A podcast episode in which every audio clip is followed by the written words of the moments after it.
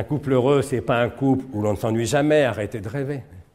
Un couple heureux, c'est un couple où l'on s'ennuie beaucoup moins à deux que tout seul. C'est déjà pas mal. Vous connaissez sûrement cet homme, ou par ses interventions dans les médias, ses vidéos de lui qui circulent sur les réseaux sociaux, ou bien sûr ses livres.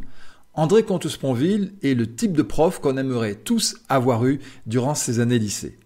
Et via l'extrait d'une conférence qu'il a donnée à Genève, je vous propose d'identifier six de ces techniques. Pas des techniques d'enseignant, non. D'abord des techniques de communicateur qu'il met au service de la transmission du savoir. Des techniques qui permettent de faire grandir ceux qui l'écoutent. Bien sûr, elles sont en lien avec la discipline qui est la sienne, la philosophie, puisque vous allez le voir, il s'agit très souvent de rhétorique. Alors qu'est-ce que ça veut dire que tomber de Platon en Schopenhauer ou d'Aragon en Michel Houellebecq? Alors Schopenhauer, philosophe allemand du 19e siècle, donc là je fais un bond considérable dans l'histoire de la philosophie, mais un bond qui n'est pas sans cohérence parce que Schopenhauer s'est toujours voulu à sa façon disciple de Platon. Alors qu'est-ce que ça veut dire que tomber de Platon en Schopenhauer? Ça veut dire que Schopenhauer résume tout ça, ce que je viens d'expliquer là rapidement, en une phrase, dont je dis toujours que c'est la phrase la plus triste de toute l'histoire de la philosophie. Comme ça là, on aura touché le fond, on ne pourra plus que remonter. Ici, vous avez reconnu le principe de la question rhétorique, en ouverture. Son avantage est de mobiliser l'attention du public, de l'impliquer, il veut savoir la suite. Et là, ce qui est habile de la part de André Comte-Sponville, c'est qu'il se transforme en copywriter. Il nous fait un super teasing sur la phrase la plus triste de la philosophie. Alors quand je désire ce que je n'ai pas, le manque, c'est ce que Schopenhauer, comme tout le monde, appelle la souffrance. J'ai faim, il n'y a pas à manger, souffrance. J'ai soif, il n'y a pas à boire, souffrance. Je l'aime, elle ne m'aime pas, souffrance. Mais quand j'ai, ce qui dès lors ne me manque plus. Donc je ne désire plus.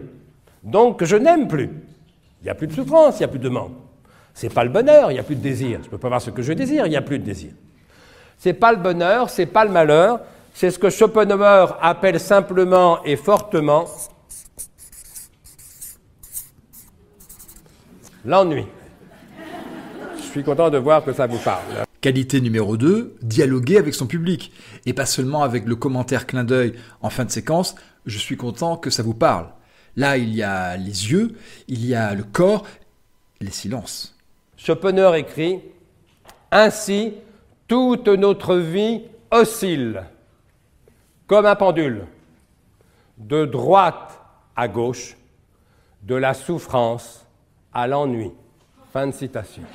Ainsi, toute notre vie oscille comme un pendule, de droite à gauche, de la souffrance à l'ennui.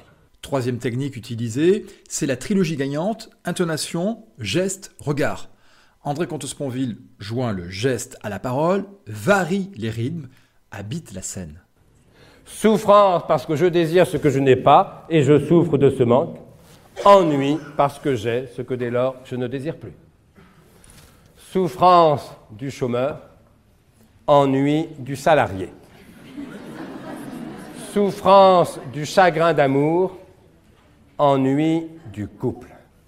La technique numéro 4, euh, vous l'avez identifiée Il s'agit de vulgariser, ce qui demande bien sûr d'adapter son champ lexical à l'auditoire, mais également de trouver les bonnes illustrations. Ici, Schopenhauer se décline dans la vie privée comme au travail. Il n'y a pas de couple où l'on ne s'ennuie jamais. Ça n'existe que dans les mauvais romans d'amour. Il n'y a pas de métier où l'on ne s'ennuie jamais. Ça n'existe que dans les mauvais livres de management, ce qui pour le coup est une espèce de pléonasme. Le philosophe Alain disait plus lucidement au début du XXe siècle, le seul métier où l'on ne s'ennuie jamais, c'est celui qu'on ne fait pas. Mais oui, bien sûr. Technique numéro 5, l'humour. C'est un excellent moyen pour faire mémoriser des concepts que de pratiquer ce type de rupture cognitive. Et puis, pour moi, ça rejoint tout à fait les quatre principes du disque aimer, faire, apprendre, en s'amusant, qui correspond à la couleur jaune. Un couple heureux, c'est pas un couple où l'on ne s'ennuie jamais, arrêtez de rêver. Un couple heureux, c'est un couple où l'on s'ennuie beaucoup moins à deux que tout seul. C'est déjà pas mal. Et un couple vraiment très heureux, un couple vraiment très heureux, c'est un couple où on en est beaucoup moins à deux qu'avec tous les autres. Et là, croyez-moi, ça devient franchement délicieux. Sixième technique utilisée, c'est celle des vendeurs. Parler à son public de ce qui l'intéresse. Ici, les problèmes de couple éclairent la pensée de Schopenhauer. Ces six techniques universelles permettent d'attirer l'attention, de maintenir l'intérêt et de donner envie à l'autre ou aux autres d'en savoir plus. Et si vous aussi vous souhaitez connaître la suite de cette conférence, vous pouvez en trouver le lien dans la description. C'est juste à côté du pouce si vous avez aimé cette chronique du Media Trainer, également de la vignette pour vous abonner.